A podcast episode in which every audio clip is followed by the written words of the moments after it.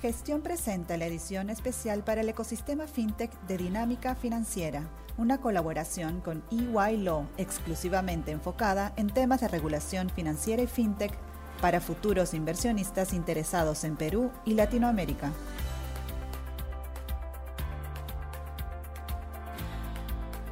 Hola, soy Darío Bregante, gerente senior de regulación financiera y FinTech de EY Law.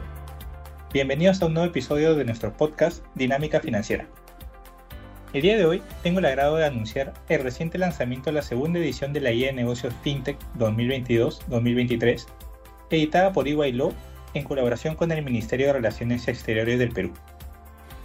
Este importante documento brinda las herramientas necesarias para establecer, desarrollar y o invertir en negocios fintech en el Perú, incluyendo información clave sobre la actualidad del país y de la industria, las perspectivas de los reguladores los principales aspectos legales, financieros y contables para desarrollar negocios fintech, así como un panorama general sobre el ecosistema fintech en la región.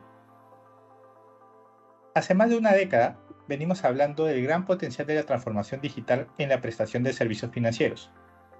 Producto de ello, hoy el crecimiento del sector financiero está apalancado en el uso de tecnología para ofrecer servicios más eficientes, rápidos y accesibles desde cualquier lugar y en cualquier momento.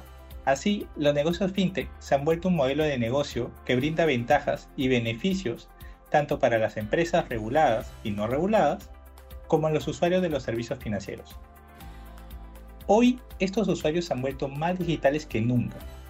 En el 2011, el 16.4% de hogares peruanos contaban con acceso a Internet, mientras que en el 2022, específicamente en el segundo trimestre del año, los indicadores revelaron que el 57.4% de hogares peruanos se encontraban conectados a Internet.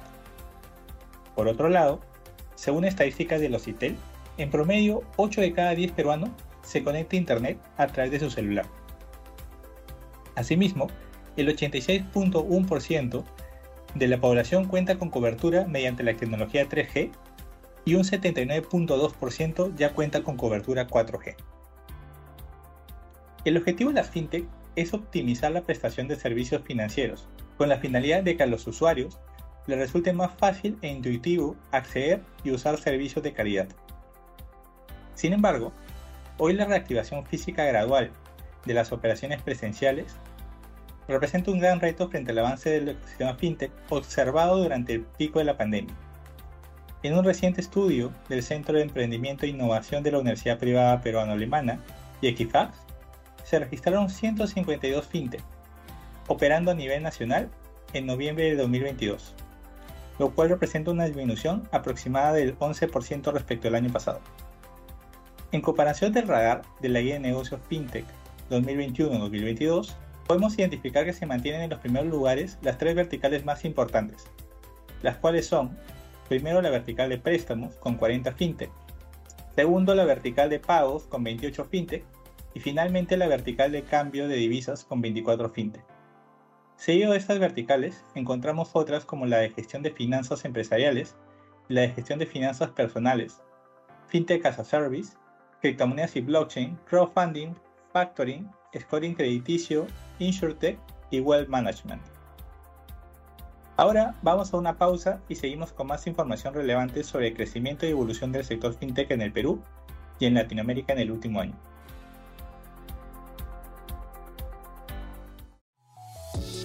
Suscríbete a Gestión desde 49 soles mensuales y accede a nuestro contenido premium de manera ilimitada en gestión.p. Recibe el diario impreso de lunes a viernes en la comodidad de tu casa y disfruta de cientos de descuentos del Club de Beneficios. Si ya eres suscriptor del diario impreso, accede al plan digital gratis por tres meses. Mayor información en www.gestion.p suscripciones.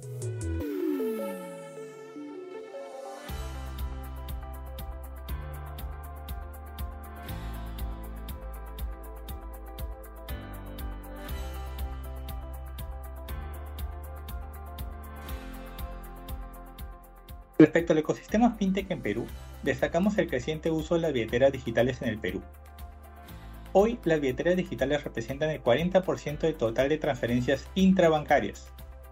Frente a ello, el Banco Central de Reserva del Perú publicó en octubre de este año el Reglamento de Interoperabilidad de los servicios de pagos provistos por proveedores, acuerdos y sistemas de pagos.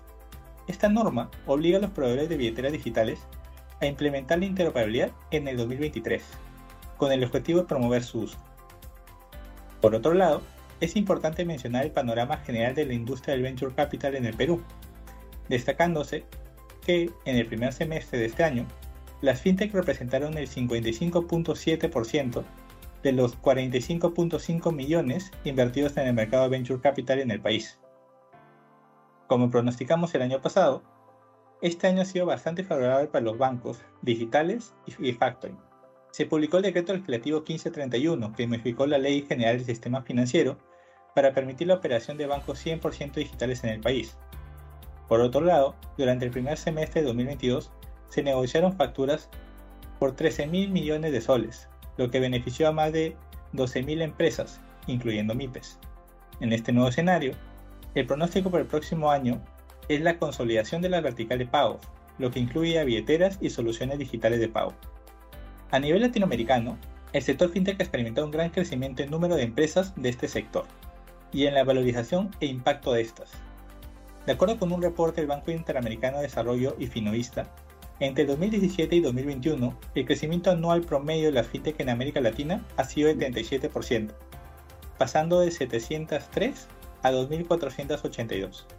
En el mismo reporte, se identifica que Brasil y México son los países con mayores emprendimientos fintech, 771 y 512 respectivamente, número que representa aproximadamente el 51% de fintech en la región. Por otro lado, de acuerdo con CBS Insights, las inversiones en compañías fintech en América Latina y el Caribe llegaron a los 13.5 mil millones de dólares en 2021, lo que significa un incremento de tres veces en comparación a 2020.